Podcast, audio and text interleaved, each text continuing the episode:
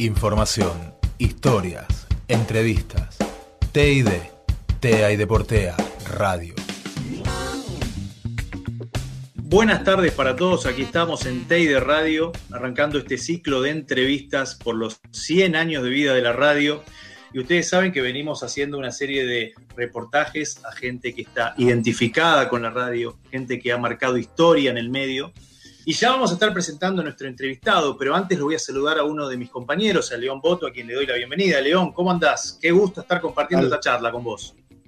¿Qué tal, Juan? Sí, totalmente. Aparte, cada vez falta menos para que se cumplan 100 años. Y está bueno esto que habíamos iniciado, que es empezar a charlar con gente que a la radio la tiene como muy incorporada, primero como oyente, pero fundamentalmente como protagonista después de todo este tiempo que lleva sonando desde 1920. Exactamente, exactamente. También está este, cerca nuestro el chavo Sebastián Cardano, que es otro de los docentes del taller de radio, Juanjo Aguilera, que es el coordinador del taller, Mondo Gasparotto, que está en la operación técnica, así que mucha gente trabajando para este ciclo de entrevistas por los 100 años. Bueno, llegó el momento esperado de presentar justamente a nuestro entrevistado. A ver, ayúdame, León, porque tiene una historia riquísima. Locutor nacional, periodista, fue la voz de FM Horizonte durante el transcurso de 15 años, desde 1986 hasta el año 2001 fue la voz de FM Amadeus, una radio que se caracterizó por su música clásica. En la actualidad está trabajando en FM Millennium y en Radio Continental junto a Beto Casela en su programa Bien Levantados, haciendo la sección La Logia del Buen Gusto, que se los recomiendo escuchar, que es realmente muy, pero muy bueno. Estoy hablando del señor Martin Bullich, a quien vamos a saludar y agradecerle la charla por estar justamente compartiendo con todos nosotros. Hola Martin, bienvenido. Gracias por estar. Muchísimas gracias a ustedes por esta invitación a participar de esta charla y estoy feliz de la vida. Te voy a dar un dato que, para mí es importante, quizás porque es reciente, vos no lo conocés, y es que a partir de este año soy la voz oficial de Radio Nacional Clásica, la voz identificatoria de Radio Nacional Clásica en el 96.7. Es decir, que normal, normalmente mi vida como locutor en general ha estado marcada por la presentación de alguna, de alguna radio o por la identificación de alguna radio. Empezó con Horizonte, después siguió con Amadeus, después con Arpegio y ahora Radio Nacional Clásica. Además, como vos bien dijiste, del espacio que hago con Beto Casella en Continental y por supuesto en Millennium, que después también te contaré cómo, cómo es la historia de Millennium y de por qué la música clásica allí. Sí, decía, eh, Martín, ¿hace cuánto estás en esta radio que acabas de nombrar? Porque yo estaba repasando tu trayectoria, que es extensa, larguísima, y este dato es reciente entonces. Este dato es reciente, este, este dato es desde febrero de 2020 cuando se rearmó, digamos, toda la programación y demás de Radio Nacional Clásica y me nombraron como la voz institucional. Perfecto, muy bien entonces. Bueno, vamos a hacer un, poco un recorrido por toda tu historia. Eh, ya vamos a estar también compartiendo con, León, si se quiere prender también el Chavo Cardano, que sé que está dando vueltas por ahí, y preguntarte, a ver, primero repasar un poco tu inicio en la radio, que creo que fue justamente el arranque más importante que tuvo que ver con tu etapa en Radio Horizonte, recién lo decíamos en la introducción de esta entrevista. 15 años trabajaste ahí, Martín, en una etapa dorada de la frecuencia modulada. ¿Cómo, cómo arrancaste? ¿Cómo, ¿Cómo se dio este contacto con, la radio y todo este trayecto? Bueno, yo, yo estaba todavía estudiando locución. Estaba en el ISER, yo soy de, los que nos recibimos en el año 1986. Eh, Yo había empezado en 1984 a estudiar la carrera. Y entre tanto ya estaba trabajando en radio como coequiper de Marcelo Longobardi. Habíamos estado en Radio Argentina, la, primera vez que él salió al aire también, debutamos juntos con Marcelo Longobardi en la radio. Fíjate que a él no lo conocía nadie, a mí tampoco, y y teníamos este programa que iniciamos los domingos, creo, a las seis y media de la mañana, ni nuestras madres nos escuchaban, pero allá estábamos poniéndole toda la energía posible al tema. Eh, seguimos haciendo este programa que recaló finalmente en Radio El Mundo. Y ahí fue donde el equipo de la radio me manda a mí, como periodista acreditado, a hacer diferentes notas en varias partes del mundo. Estamos hablando de cuando el, hecho de un enviado especial a un lugar tenía muchísima importancia. No había internet. A duras penas había un aparato que se llamaba Telex, ni siquiera había fax todavía. Y el, y el Telex eh, se transmitía como una especie de máquina de escribir y, se, las teletipos, toda esa cuestión. Entonces, alguien que hablaba telefónicamente en forma directa desde una ciudad u otra del globo terráqueo hacia la radio tenía una importancia fundamental, la opinión, lo que pudiera contar, la crónica, la crítica.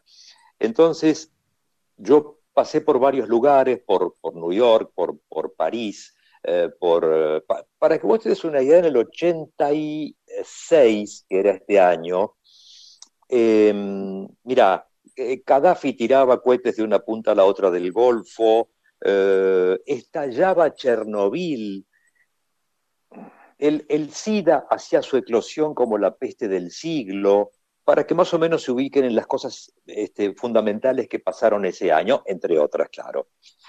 Entonces, de hecho, yo estuve en eh, ese, año también viajando por, por, Israel, por Tel Aviv, estuve en Turquía, estuve en diferentes lugares y de cada uno de esos lugares yo transmitía.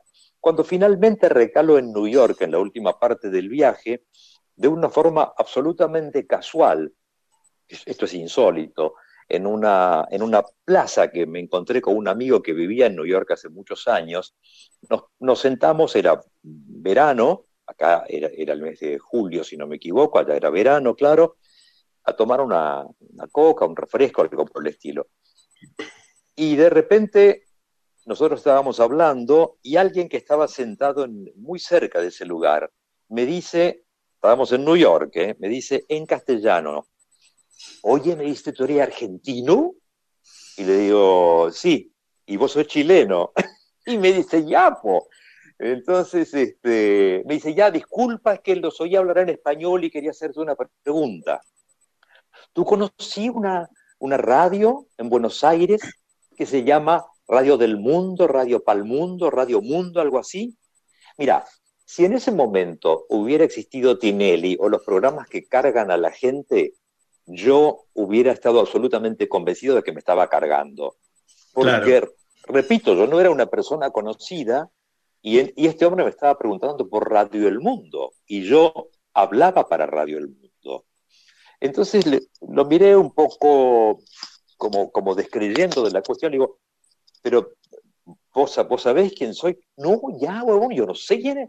Mirá, yo trabajo para Radio El Mundo y ya no te puedo creer. Bueno, haciendo la historia breve, me termina dando una, una tarjetita para un supuesto pariente suyo que trabajaba en la parte de FM en Buenos Aires.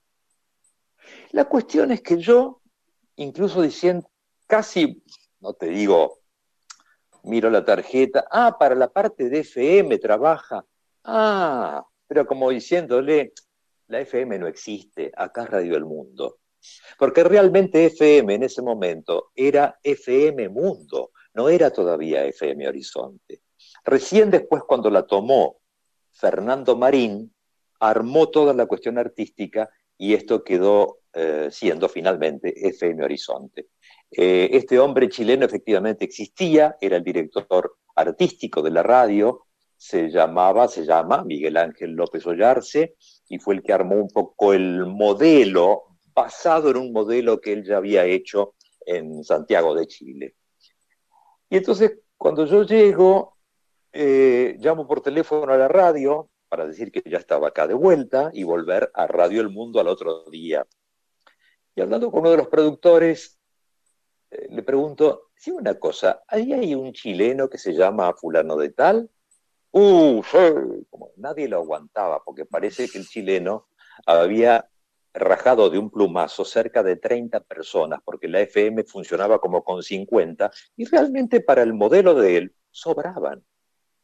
Entonces, y encima estaba en pareja con una mujer británica, así que imagínate lo que era la cosa un poco, el, argento en contra se le venía. Claro. Y, y le digo, pasame con él.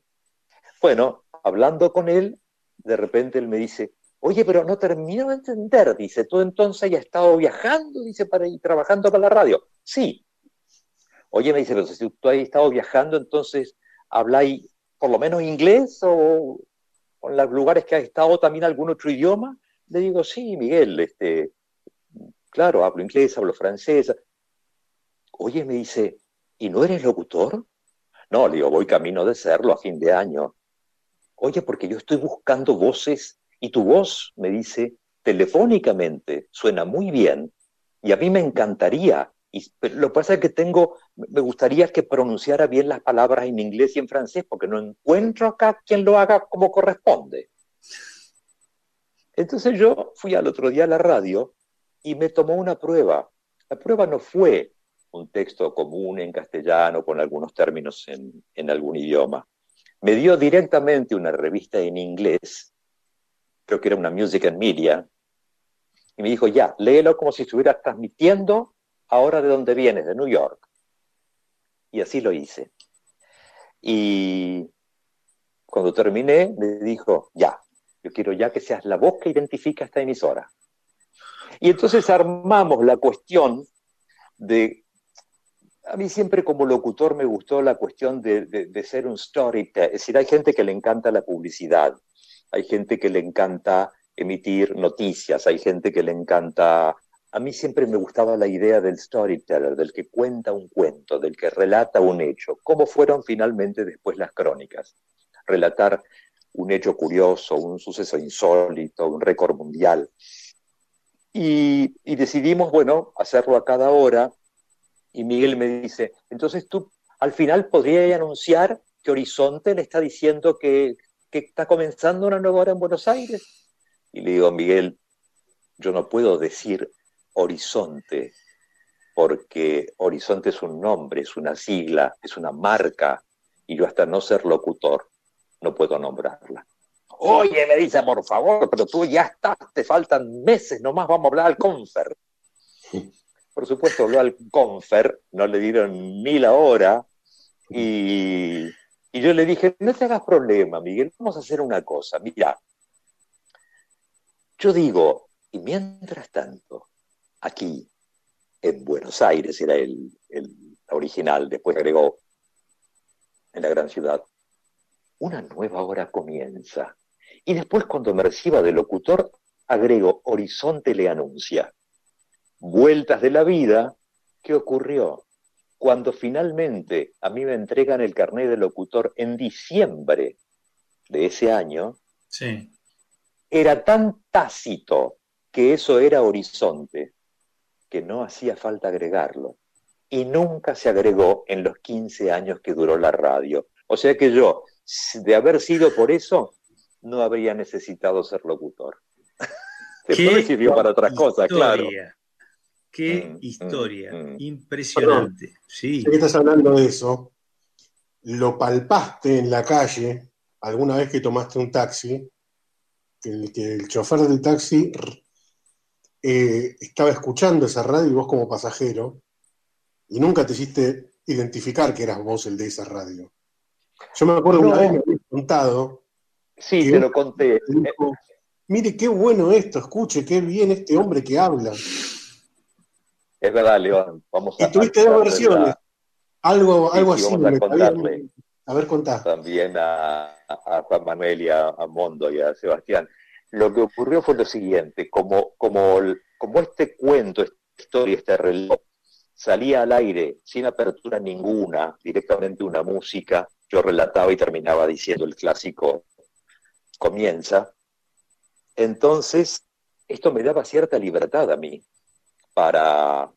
Yo no era conocido, ni mi nombre siquiera, entonces eh, subía de repente a un taxi, de hecho para ir a la radio misma, y muchos, muchos taxistas, muchísimos, escuchaban Horizonte. Yo un subía al taxi y me daba cuenta de que estaba sonando Horizonte porque el estilo era muy particular.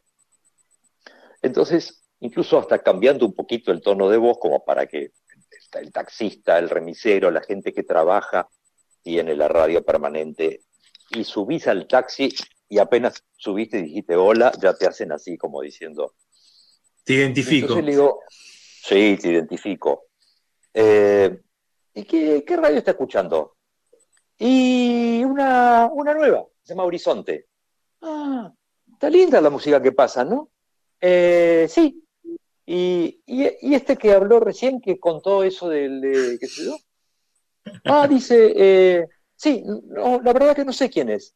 Ah, ¿y quién será, no? Porque no sé, pero yo le digo, es un hombre grande, ¿eh? Ah, y le digo, ¿y, ¿y por qué dice que es un hombre grande? Mire, por dos cosas. Una, la voz que tiene este hombre. Y dos, lo que sabe. O sea que imagínate que eso era muy entretenido, el hecho de que vos pudieras comentar algo y que ese taxista o la persona que escuchaba la radio pudiera también aprender, aprender algo de lo que yo transmitía a cada hora y después poder contarlo. Pero también había algún escéptico, que es importante decirlo, que comentaba, por ejemplo, en misma situación, y yo le decía, esta radio, da, da, da. Y dígame una cosa, ¿y quién es este, este hombre que recién comentó esto? Ah, no, no, no tengo la menor idea. Pero igual, igual que, le decía yo. Igual de eso, eso, ese se cuenta cada bolazo, dice, yo no le creo nada.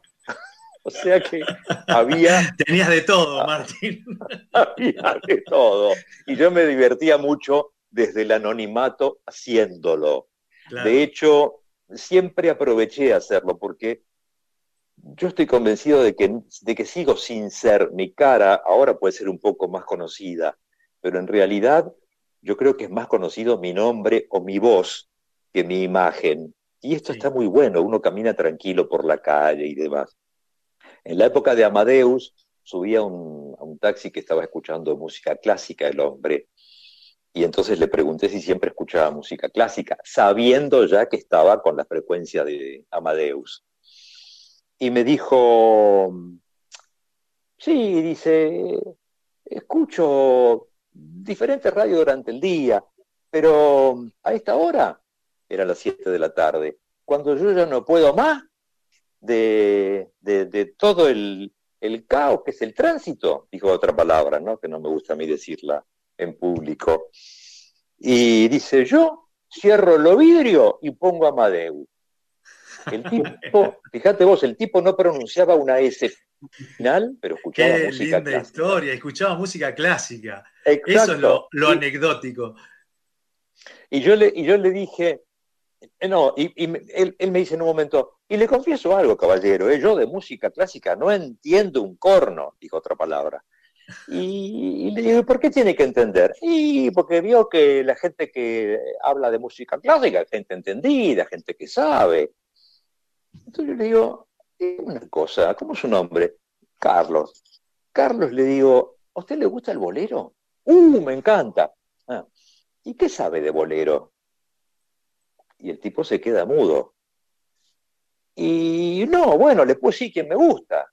Bueno, le digo, ¿ve? Usted me va a decir si le gusta Armando Manzanero, o La Serra Lima, o Luis Miguel. En la música clásica es igual, amigo. Relájese, disfrútela. No importa si es un concierto, una sinfonía, una sonata, no importa si es Bach, Händel, Mozart o Vivaldi, disfrútela. Bueno. Eh, perdón, dijiste algo y, me hace hacer un, trampolín para atrás. Esto de mantener un poco el anonimato, de por ahí eh, se conoce más tu voz, se conoce más eh, lo que hacías que tu imagen. vos antes de empezar a, trabajar en la radio, yo me acuerdo que tenías como un referente, ¿no? Eh, o varios, pero hay uno que me acuerdo que lo destacamos, que era Pedro Aníbal Mancilla. Sí, claro. Que conducía. Y que él, vos lo, conociste a él, me acuerdo. lo viste una vez que hizo radio para público. Sí, vos dijiste muy bien, vos lo conociste, porque yo lo conocí, pero él no me conoció. Eh, es así, León, la historia. Eh, mi gran fascinación con ese programa y con la voz y la forma de presentar de Pedro Aníbal Mancilla, locutor peruano, hizo que en un momento en que Radio del Plata, que era la radio que transmitía Modart en la noche, tu show nocturno exclusivo a la vanguardia de la moda internacional, así lo presentaba Mancilla, hizo que entonces yo me escapara una noche a la rural, momentos antes de que iniciara el programa, empezaba a las 22, para ver cómo se manejaba este programa, en los momentos en que un estudio de radio no era tan conocido, en los momentos en que Mansilla era también un locutor de radio y su imagen muy poca gente la conocía.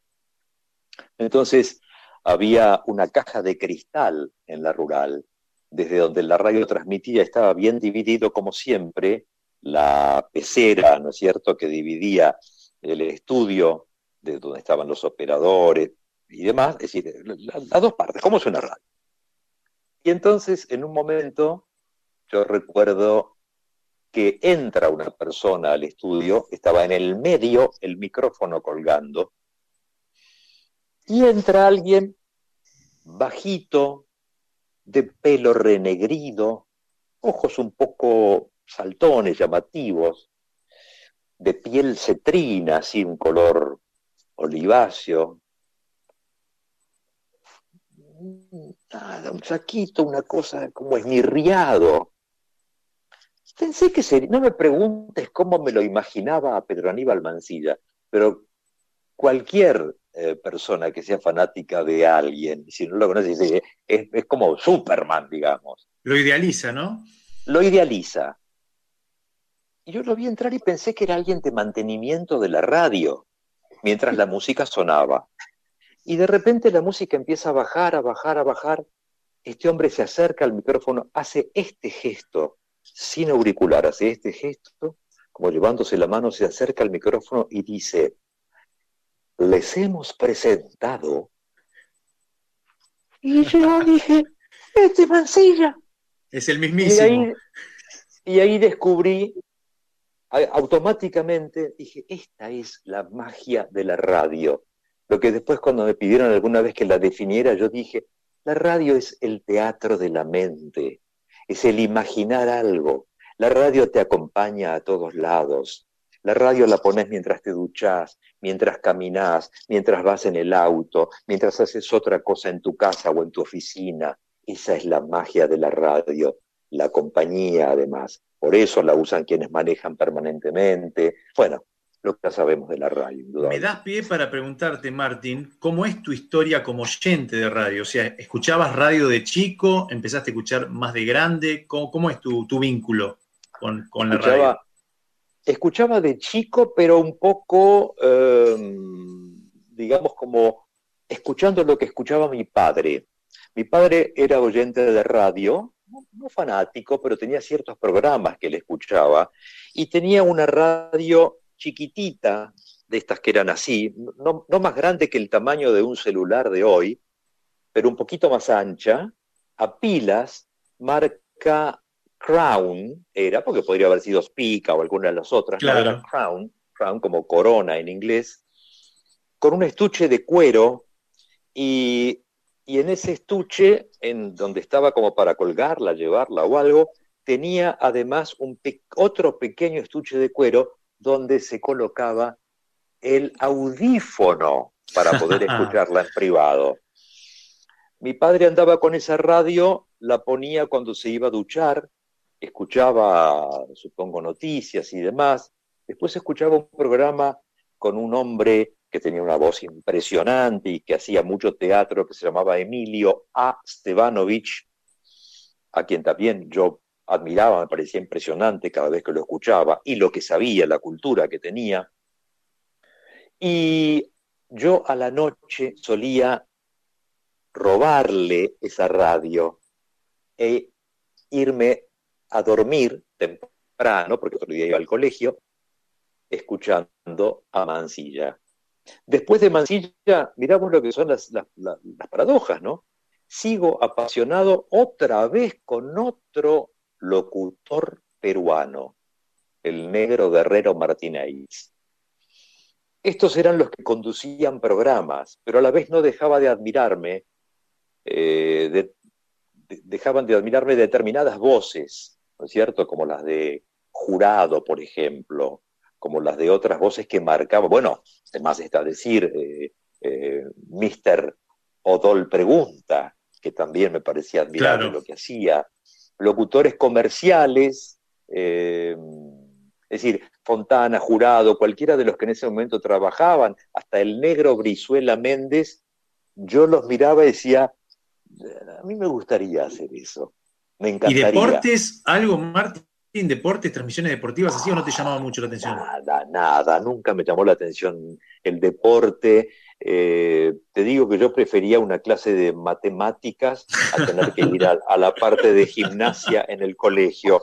Y encima gimnasia era una cosa, pero los días que todos mis compañeros estaban felices porque iban al campo de deportes a jugar al fútbol. ¡Ay, qué sufrimiento! Dios mío. No, no era lo mío. en una vez me pusieron este, eh, de arquero o en la defensa porque no había que mover. No, nada, sí, siempre fui un zapato para eso. Siempre. Después hice mucho deporte en mi vida. Fíjate vos lo que son, como uno cambia también. Pero las cosas que a mí me gustaban hice algunos deportes más de riesgo, demás, ¿no? Lo que era el deporte del colegio, el fútbol, francamente, nunca me atrajo, nunca. Sí me atrae un mundial, pero por otras características, por otras cuestiones, no para jugarlo. Y volviendo un poco a la etapa de Horizonte, en estos espacios que duraban un minuto, minuto y medio, que salían cada hora y que contabas curiosidades, Digo, ¿no? Porque yo te escuchaba en aquel momento y quedaba fascinado por la información que dabas, lo particular de lo que hablabas y demás. Ahora, la gran pregunta es, Martín, ¿cómo lo preparabas, no? Porque eso supongo que llevaba un tiempo. Hoy en día es mucho más fácil con la tecnología, pero en aquel momento... Hoy en día te diría, no voy a decir, lo hace cualquiera, no voy a decir eso, pero la verdad es que es mucho más fácil. Esto, Juan Manuel, era realmente un trabajo de búsqueda, de investigación, yo incluso compraba a veces libros, frases, material del cual poder sacar y redactar, perdón, redactar con la máquina de escribir en ese momento, porque no había computadoras todavía, recién estaban apareciendo. Eh, y fíjate que incluso alguna enciclopedia, a veces algún cable periodístico curioso de alguna radio, alguna nota de color, a mí me parece que siempre el conductor de un programa, el locutor, el que, el que conduce esto, tiene que tener en claro qué le quiere dar al oyente. ¿Qué quiero yo con estas crónicas, con contarle una historia cada hora? Y quiero que ese oyente, quiero generarle una sonrisa, quiero generarle una reflexión, quiero generarle una sorpresa, pero algo le tiene que quedar a ese oyente, si no, no sirve. ¿Dónde está esa sorpresa? Y todo ese material había que buscarlo. Como vos decís, es muy fácil hoy con Internet, pero en ese momento había que buscarlo, había que, investigarlo, había que hacer un verdadero trabajo de investigación.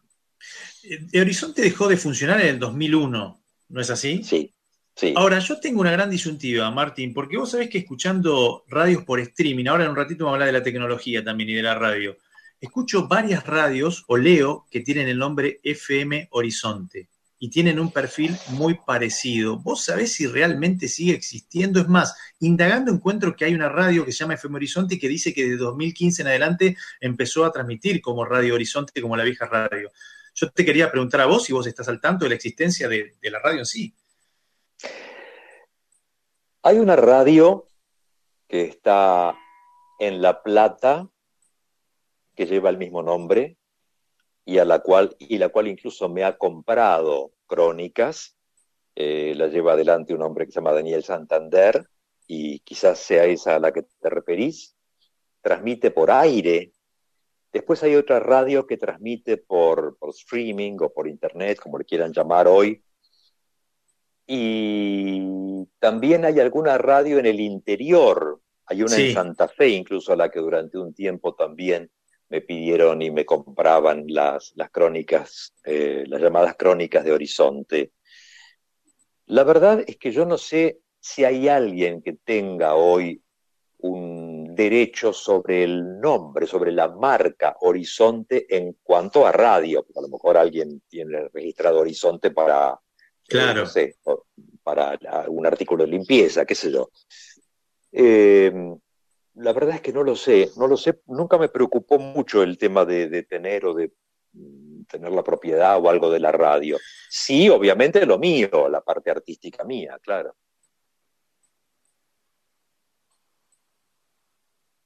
habilitamos. Ahí sí, estábamos hablando, aparte de Martín, estuviste dentro de una radio, pero también en una etapa de tu vida te dedicaste a estudiar la radio y el aparato, ¿no?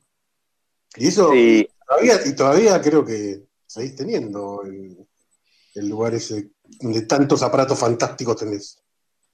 Mira, León, así es. Del mismo modo que lo escuchaba a Pedro Aníbal Mancilla durante la noche, a lo mejor el otro día le desarmaba esa misma radio a mi padre para ver cómo cuernos llegaba a estar ese hombrecito adentro del aparato, cómo llegaba alguien que transmitía a través de un micrófono y una serie de aparatos que a través del aire llegaba otra vez esta descomposición a componerse en mi radio pequeñita.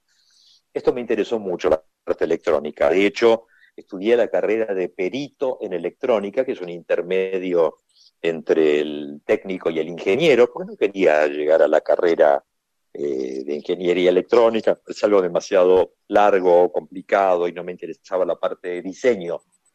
Y ahí me puse, por supuesto, no solamente a hacer servicio técnico de equipamiento, sino también instalaciones de equipamiento. Con eso fundé lo que hoy es Bullig Audio Video. En ese momento era Martin Bullig Audio Video. Después quedó en manos de un hermano mío, que es quien lo lleva hoy adelante, y se llama solamente Bullig. Em, yo la fundé, él la va a fundir, pero ese es otro tema. pero no, digo cargándolo, lo lleva muy bien.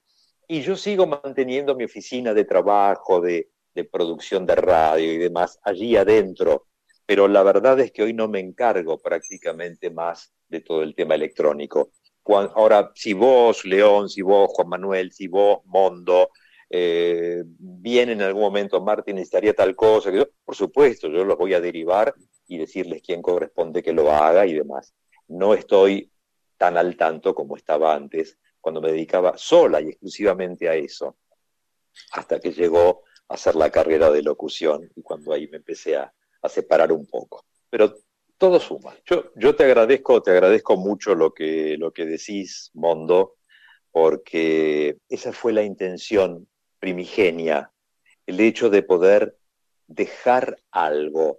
Em, muchas veces, incluso en la época en que yo enseñaba locución en el ISER, años después, lamentablemente no fue mucho tiempo, me hubiera encantado, pero no me daban, no me cerraba la cantidad de cosas que tenía que hacer con los horarios para ir al ISER, y bueno, fueron tres años y algo. Pero yo les decía a los chicos, eh, chicos, olvídense de que tienen esta voz tan linda, con tantos armónicos, tan sensual en algunas mujeres, tan imponente y grave en muchos hombres. Eso ya lo tienen. Dejen de engolosinarse con la voz con esa voz traten de emitir un mensaje que trascienda la superficialidad. No de decir cualquier pavada, lo primero que me viene, de dejarle algo al oyente, que la radio sirva como un vehículo y como un vínculo, como muchas veces uniendo determinadas personas que a lo mejor, como decía recién Juan Manuel, que están solas, que sirva, que, que auténticamente sea justamente un, vehículo de conexión entre mucha gente. Esto me parece lo más importante de todo en la radio y una de las cosas que tiene la radio per se y no la tiene otro medio de comunicación, no la tiene la televisión, no la tiene la gráfica, no la tiene la internet, excepto que, hagamos esto, ¿no? Justamente hablando, eh, perdón Martín, hablando de internet justamente, y hablando del pasado, uno podríamos, podríamos tratar de establecer un vínculo, ¿no? Pasado, presente y futuro. Y digo esto porque ha crecido muchísimo la tecnología hoy en día.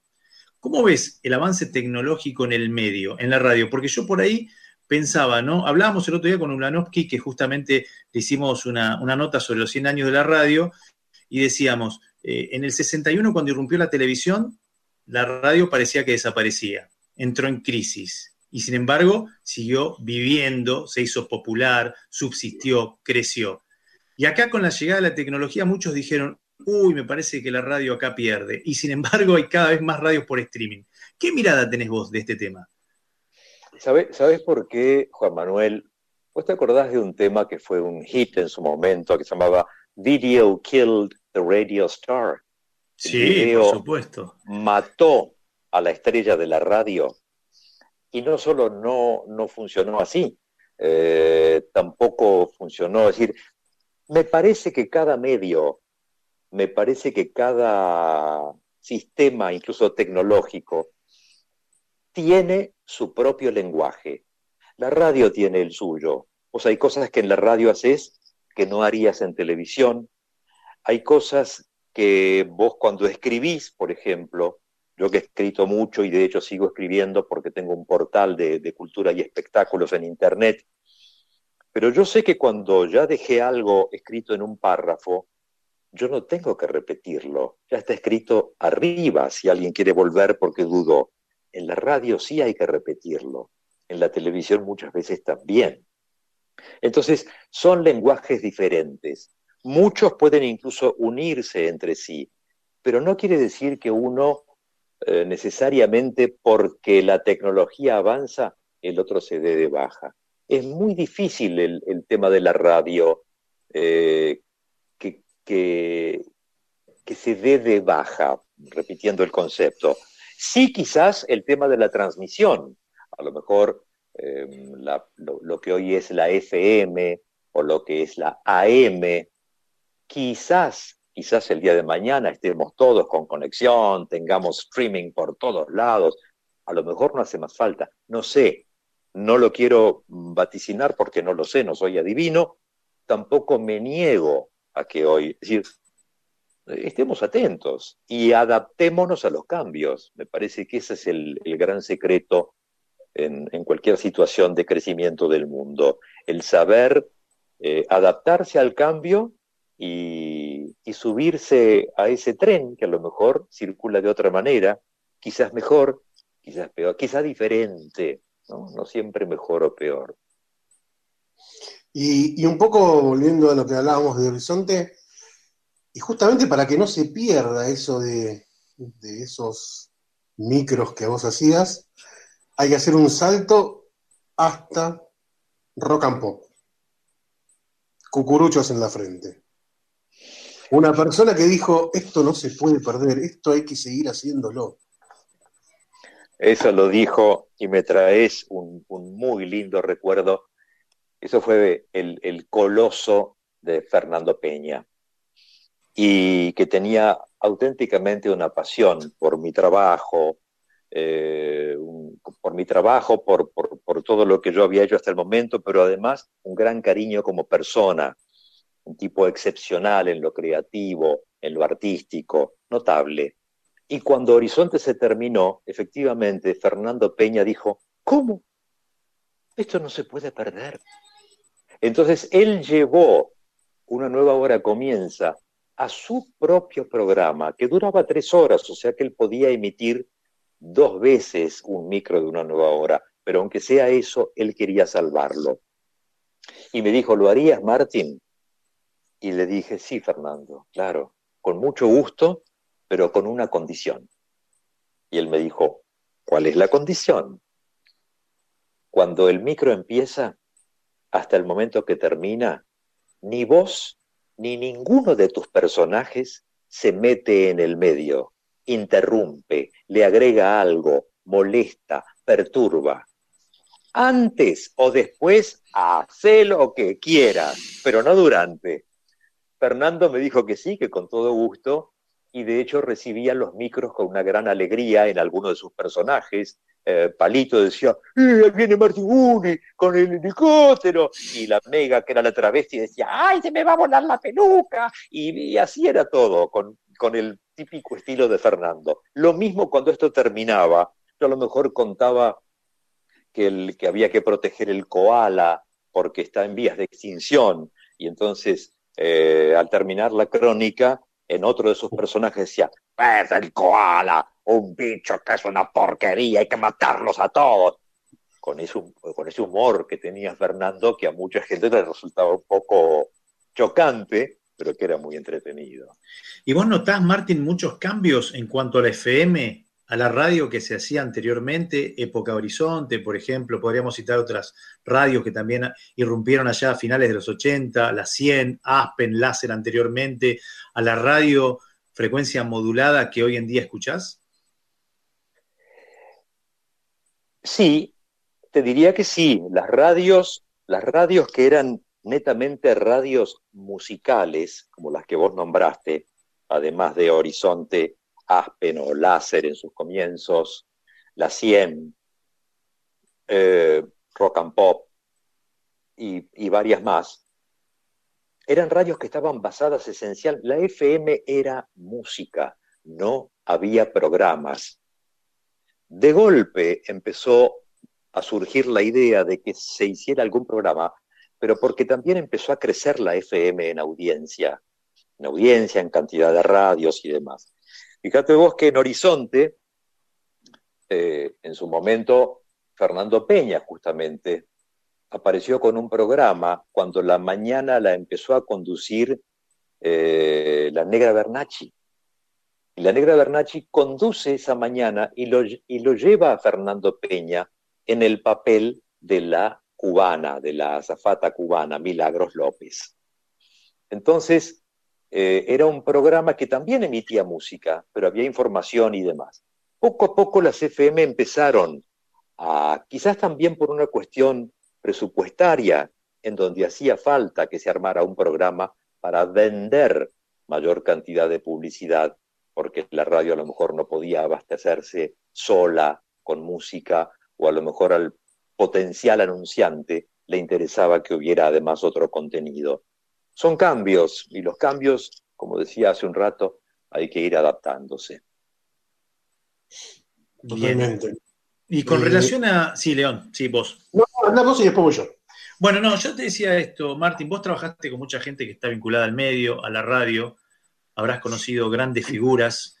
Si te pedimos alguna anécdota contaste la de Pedro Aníbal Mancilla, que esa ya es extraordinaria, ¿no? Creo que está en los primeros puestos, pero digo, habiéndote relacionado con tanta gente, ¿alguna historia que quieras compartir con todos los que están escuchando este programa, que haya estado vinculada con el medio, con la radio, que te acuerdes? Con, la, radio, como normalmente siempre mi voz identificó una emisora, casi siempre hasta el día de hoy, como es el caso de, Radio Nacional Clásica, en general no tuve oportunidad de hacer muchas entrevistas que fueran por radio, como si en cambio lo pude hacer a través de la televisión durante los 10 años que tuve un programa de cable y en donde hice más de 500 entrevistas a celebridades, a personalidades, y personalidades y personajes, que yo siempre divido, ¿no? Una cosa es una personalidad, otra es un personaje. Recordanos el nombre del programa por si algún alumno, alumno de acá de TEA que está escuchando la transmisión quiere buscarte en YouTube y por ahí puede encontrar algo de material. Mira, hubo, hubo dos, uno prácticamente seguido del otro.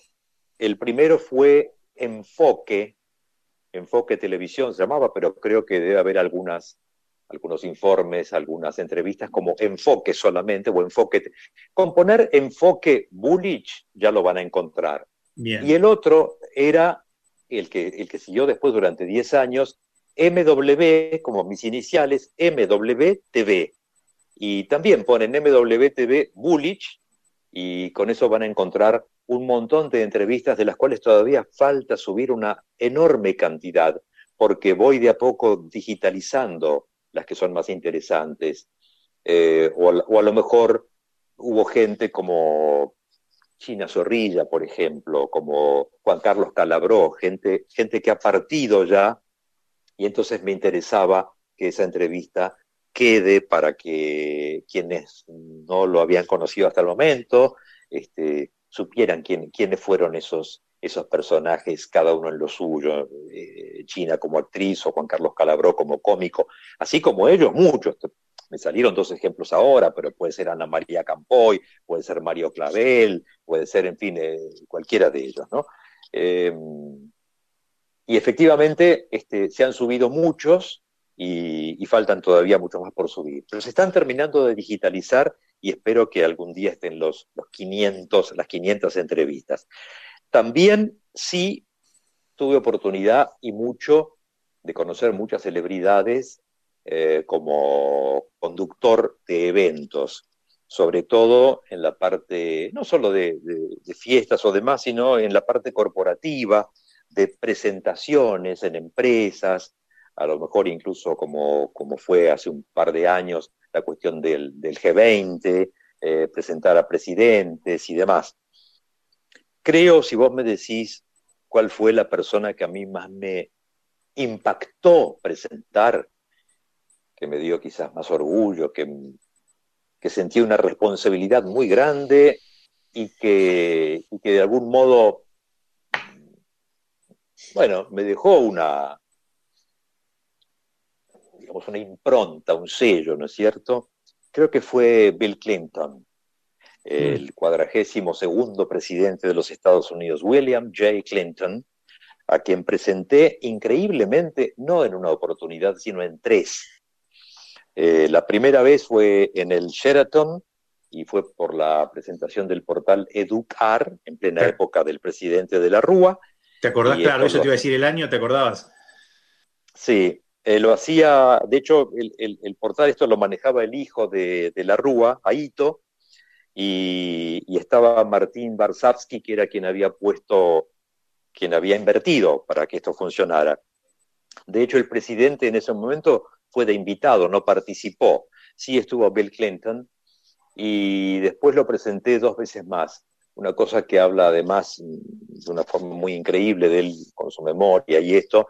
En la segunda oportunidad que ya fue en el Hilton, esta, vez traído por el grupo Wertheim, eh, terminó la locución, habló él solo, había, bueno, casi mil personas, creo, en el salón del, Hilton, si no un poco más.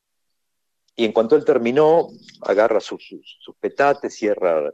Yo estaba 50 centímetros más abajo del, escenario en donde él estaba, que era un escenario bajo, pero yo estaba directamente en él, 50 centímetros más abajo, y en un costado. Y bueno, cuando la gente aplaude y demás, yo estaba a la espera de que él saliera para luego invitar a la gente a tomar un cóctel y esto. Y cuando él pasa por mi costado, repito, yo estaba un poquito más abajo, él para, se agacha, me estira la mano, la cual yo empecé a saludar y más, y me dice, Thank you very much for your presentation. Lo único que pensé yo en ese momento, eh, eh, Juan Manuel, León, Mondo, era que, que hubiera un, dentro de la cantidad de fotógrafos que había, que hubiera uno que hubiera tomado esa foto. Y esa foto está, está en internet, por supuesto. Pero no solo eso, la tercera vez que me contratan otra vez para presentarlo, ya era una comida más cerrada, con 200 personas, todos sentados. Cuando yo entro antes al salón para ver desde dónde iba a hablar, ajustar las cosas, probar sonido, él ya estaba ordenando papeles solo en el salón porque todavía estaban en el cóctel y no habían dado el paso de la gente al salón. Me mira entrar, a mí solo, repito, el salón casi vacío, solo con los mozos organizando las mesas, y me dice, Hey Martin, once again, what a pleasure. Y yo dije, y hay tantos otros políticos que a lo mejor me han visto más de una vez y que su actitud ha sido con una sonrisa falsa o algo. Y este, que ha sido quien ha sido, eh, tiene esa, esa humildad, ¿no es cierto?, de los, de los grandes. De todo se aprende. Qué de anécdotas, ¿eh? Impresionante. Muchachos, estamos ya acercándonos de a poco al horario de cierre. No, no, podemos dejar de preguntar, por eso le preguntábamos, le contamos a la gente. Antes de empezar la nota con Martín, le dijimos, Martín, ¿cuánto tiempo tenés para la entrevista? Porque sabía que teníamos este riesgo. Pero si nos permitís dos o tres preguntas más, seguimos, Martín. ¿Estamos bien? Con todo gusto, con todo bien, gusto. León, dale. vamos vos. Entonces, cronista, técnico electrónico, locutor, bueno, director ahora, y también piloto comercial. Piloto comercial y volvemos a Peña, a Fernando Peña. Sí. ¿Cómo, ¿Cómo, ensamblamos eso? A ver. claro, qué interesante. Yo, mira, primero te voy a decir cómo lo ensamblas conmigo mismo, porque alguien me preguntó alguna vez, ¿qué tiene que ver el hecho de que seas piloto con lo de que sos locutor? Dije, perdón, en las dos profesiones estoy en el aire. muy bien, muy bien. Un chiste elegante, perfecto. exactamente. Pero lo de Peña fue, fue increíble. Yo, si bien he volado aviones y helicópteros durante los últimos años, mi gran pasión fue por los, por los helicópteros. Creo que los últimos 25 años los dediqué casi exclusivamente a volar helicópteros, con, incluso con diferentes aeronaves para las cuales me fui habilitando en Estados Unidos y demás. He volado he estado habilitado para volar Robinson 22, Robinson 44, Hughes 500, Bell Jet Ranger, Bell 407, eh, Bell 430, es decir, una, una, gran cantidad y con una enorme pasión también por lo que hacía, a tal punto que organicé una, una cuestión para llevar en la época en que empezó a, a llegar mucho turismo aquí, aprovechar a llevar a esos turistas a conocer las ciudades de arriba. Curiosamente, lo disfrutaba más el, argentino, el, ciudadano de Buenos Aires, porque es muy lindo para uno poder ver a quien conoce la ciudad en un plano desde toda la vida, poder verla desde otro plano. El extranjero quizás la conoce poquito, entonces no se sorprende tanto como el argentino.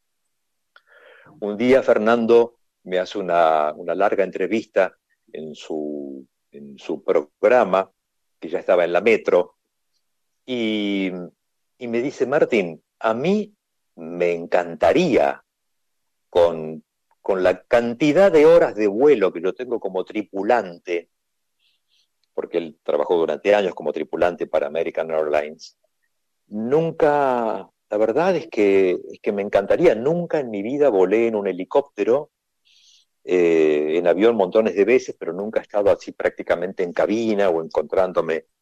Y me encantaría y me encantaría poder transmitirlo. ¿Se puede transmitir desde el helicóptero? Sí, Fernando. ¿Puedo transmitir el programa de radio desde el helicóptero? Sí, Fernando. Y se enloqueció. Y me dice, y me, y me dijo, te voy a confesar algo. Yo con, los años que he tenido de tripulante, le he llegado a tomar un poquito de idea al, avión. Eh, hoy te diría que hasta me da un poquito de cosa subir, pero con un comandante como vos, feliz de la vida. Armamos la cosa y efectivamente Fernando Peña salió conmigo en un helicóptero desde el aeropuerto de San Fernando, pasamos incluso por arriba de la radio, me acuerdo que los chicos este, saludaban por, por la ventana, porque en un momento estuvieron transmitiendo desde fuera de la sede donde estaban por un tema técnico, y bueno, dio la casualidad para que esto se hiciera así. Estaba Diego Scott también, y bueno, hicimos todo el periplo y hasta incluso, eh, esto fue una cosa increíble, te voy, a, te voy, a, decir algo que normalmente ocurre en la aviación. Cuando yo me identifico ante la entrada en un control determinado, de un aeródromo, de un aeropuerto, eh, nacional, internacional, lo que sea, cuando yo voy entrando, a lo mejor incluso vengo derivado de otro que me dice, este, frecuencia, que yo ya abandone esa frecuencia y me comunique con la otra para informar cuáles son mis intenciones. Cuando yo entro en el control de aeroparque, eh, y esto sucede en cualquier aeródromo, yo identifico el tipo de aeronave que yo voy volando y la matrícula de esa aeronave, que en el caso de las aeronaves civiles es LV corta, que en aviación se dice Lima Víctor. Supongamos que sea, eh, por ejemplo, eh, León Boto, o Juan, vamos a hacerle uno con tres letras, Juan Manuel Centurión. Sería Lima Víctor, ¿no? O sea, LBJMC. Eso se dice Juliet Mike Charlie en el código de aviación, que es internacional. Esto se dice igual en Buenos Aires, en, París, en New York o en la China. Entonces, me identifico, Aeroparque, muy buen día, eh, helicóptero Romeo Hotel 44, Lima Víctor, matrícula Lima Víctor, Juliet, Mike Charlie. Prosiga, Mike Charlie. Eh, esto es ya para que le diga cuáles son mis intenciones. Despegado de tal aeropuerto, me interesaría saber, porque si usted no tiene tránsito, hacer un, un descenso sobre la pista principal de Aeroparque, recorrer rasante toda la pista y despegar por la otra cabecera. En condiciones normales, el torrero, que así le decimos en la, en la jerga, eh, me hubiera dicho, eh, como no, proceda, prosiga, qué sé yo, eh, o no, o por determinadas circunstancias no lo puedo autorizar en este momento. La respuesta del torrero fue, con el acompañante que usted tiene al lado en el helicóptero, yo le autorizo cualquier cosa. O sea que los tipos venían escuchando en la torre de control de Aeroparque que yo lo estaba llevando a Fernando Peña y que él estaba transmitiendo desde ese helicóptero. ¡Qué bárbaro! Increíble. Perdón, para, para, para, para los que no lo sepan, este, este video y creo que el resto de la transmisión o demás está hoy en YouTube. O sea que ah, buscan el, helicóptero Bullich, helicóptero Bullich Peña y lo encuentran. Vos sabés que me cuesta imaginar ¿no? la relación tuya con Fernando Peña, porque a vos te veo protocolar, digamos, con un sello distintivo, formal, y Fernando Peña, por lo menos en apariencia, era todo lo contrario, ¿no? Entonces digo, ¿qué tipo de relación tenían? O por ahí para el afuera. No, no, no. Te voy a decir algo. Primero, sello distintivo él tenía, ¿y cómo? Pero un día Fernando, yo te voy a decir algo de Fernando, cada tanto quedábamos en almorzar, por ejemplo. Hoy es, eh, estamos grabando esto, hoy es 18 de junio, sí, sí. 18 de junio. De repente Fernando me decía, eh, Martín, estoy muy enloquecido, qué sé yo, pero quiero juntarme a almorzar con vos. Este, ¿Podemos quedar para el 20 de julio? Y yo le decía, sí, Fernando, y yo soy de agenda, todo, todo, y además puedo no hablar con vos nunca más, y yo voy a estar ahí. Fernando también. No hablábamos nunca más, y el 20 de julio a las 13 y 30 él estaba en el restaurante Menganito. Fernando decía que él era formalísimo, quizás tan formal como yo en mi apariencia, en su interior, pero que por adentro era un loco de la guerra desbocado, y que yo era al revés, que yo soy pura formalidad en el exterior, pero esta cabeza tiene bueno, me entendiste la idea entonces, cuando hablaba de ese sello distintivo. puede ser, Puede ser, Juan Manuel, que algo de eso haya, ¿eh? Haiga, sí, haiga.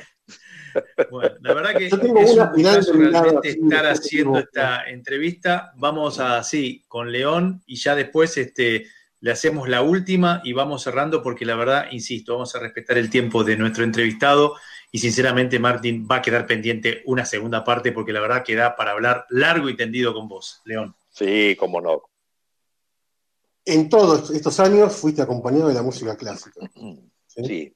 Recuerdo que entraste al Colón muy chico, me contabas una vez, desde muy chiquitito, y llevaste el tema de la música y de lo que es este, toda tu, historia en una radio, siempre acompañada con nombres que remiten a lo musical, ¿no? Arpegios, Amadeus, Millennium, Radio Nacional Clásica. Eh, ¿Lograste en, todo este tiempo por ahí hacer de la música algo un poco más, si se quiere, menos formal y desacartonado con respecto a alguien que por ahí es oyente, pero dice, no, para escuchar esto tengo que, tengo que saber de música, tengo que ser culto. Si no, no lo puedo escuchar. ¿Lograste hacer algo en todo este tiempo? Del mismo modo, León, que yo le di aquella respuesta al taxista que te conté al inicio de esta charla, se la di también a Santiago Ponlesica cuando un día hablando, él me dice, Martín, a mí me encantaría que estés en la radio. ¿Qué tipo de programa querés hacer y en qué horario te gustaría? Así, ¿eh? Pero quiero que estés, me dijo. Después arreglamos lo que haya que arreglar. Le dije, sí, claro que sí. Lo tengo clarísimo. Santiago, un programa de música clásica. Y me gustaría que fuera los domingos en el regreso, de 18 a 20. Eh, bueno, los domingos de 18 a 20 me parece bien, me dijo Santiago. Pero un programa de música clásica en Millennium. Martín, Millennium no es una radio de música clásica. Y yo le respondí, esa es la gracia. y entonces me dijo, bueno, no sé, probemos. Hemos cumplido ya una década y el programa sigue siendo, creo que uno de los más escuchados de Millennium. O sea, que cuando vos pasás música clásica y la desacartonás, la explicás en palabras sencillas, la música clásica es para todo el mundo. Es para, para mira, desde, desde, el gato eh, que yo te mostré al principio, que estaba acá probando, Nero ahora está durmiendo, para un chico, para alguien mayor, para alguien que es un intelectual o para alguien que en la vida la ha escuchado. De repente hay algo que le gusta, que lo disfruta. Vos decís, pam, pam, pam, pam, para pam, para pam, para pam, pam, pam, pam. No sé qué es eso, pero me suena. No te preocupes. Eso es el primer movimiento, ¿sabes de qué? De algo que escribió don Antonio Vivaldi y que se llama La Primavera y pertenece a una serie de conciertos que forman también parte de una serie que se llama Il cimento della armonía e dell'invenzione. Y este hombre, que además se llamaba Antonio Vivaldi, era sacerdote y era pelirrojo. Con las anécdotas también la gente recuerda cosas. Y un día te vas a acordar vos, cuando te suene, del mismo modo que vos reconoces hoy un tema de tu cantante preferida un tema de tu grupo preferido, también va a ser, che, mira, qué linda esta versión de La Primavera de Vivaldi, ¿no? Es así. Qué bueno, qué bueno. Martín, la verdad que es un gusto hablar con vos. Realmente en estos 100 años de vida de la radio te teníamos que tener presente sin ningún tipo de dudas. Yo le veo la cara a mis compañeros y la verdad que estamos todos conformes, muy contentos con esta entrevista. Te vamos a pedir, para cerrar, que definas ¿Qué lugar ocupa en tu vida la radio? Sos un hombre de radio, has escuchado mucho tiempo radio, formás parte de la radio. Me imagino que debe ser un lugar más que importante, ¿no? Vos me decís que yo defina mi, lugar en el lugar de la radio en mi vida, es el número uno. Es el número uno. Con la radio he estado en forma constante, como espectador o como protagonista desde que tengo memoria, desde que le robaba esa radio a mi padre y escuchaba el programa que me gustaba, hasta después cuando la fui haciendo, protagonizando hasta el día de hoy. Y han pasado muchos, muchos, muchos, muchísimos años. Ha pasado más de medio siglo.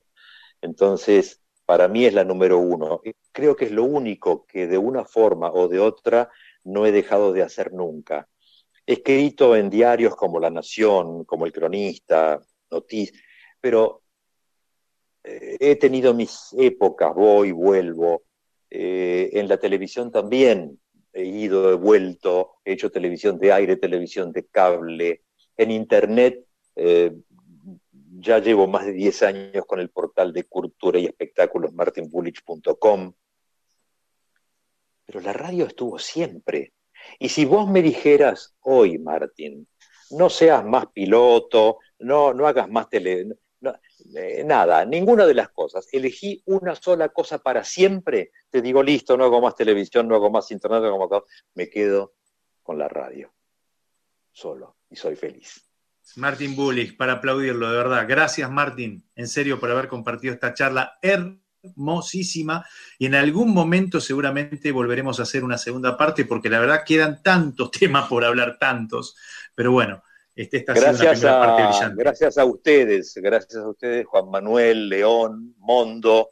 Gracias por esta, por esta nota, por este lindo momento. Es siempre interesante charlarlo, compartirlo. Y por supuesto, gracias a TID. Un gran cariño. Bueno, Martín Bullis pasando nada más y nada menos que por TID Radio en este ciclo de entrevistas. Estuvo trabajando mucha gente, ¿eh? León, qué gustazo nos dimos, ¿no? Un lujo, totalmente.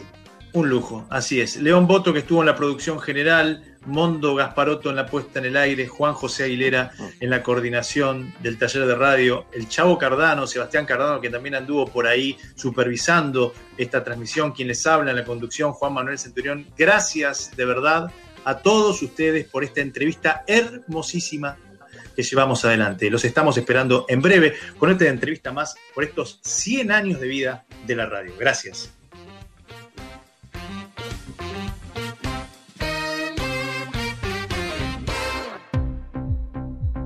Acá escuchamos todas las voces. Teide Radio. Programas hechos por los profesionales del mañana. Escuchanos donde quieras. Entrás. Escuchanos cuando quieras. Te conectás. Escucha Teide Radio. Teide Radio hecha por periodistas. Radio.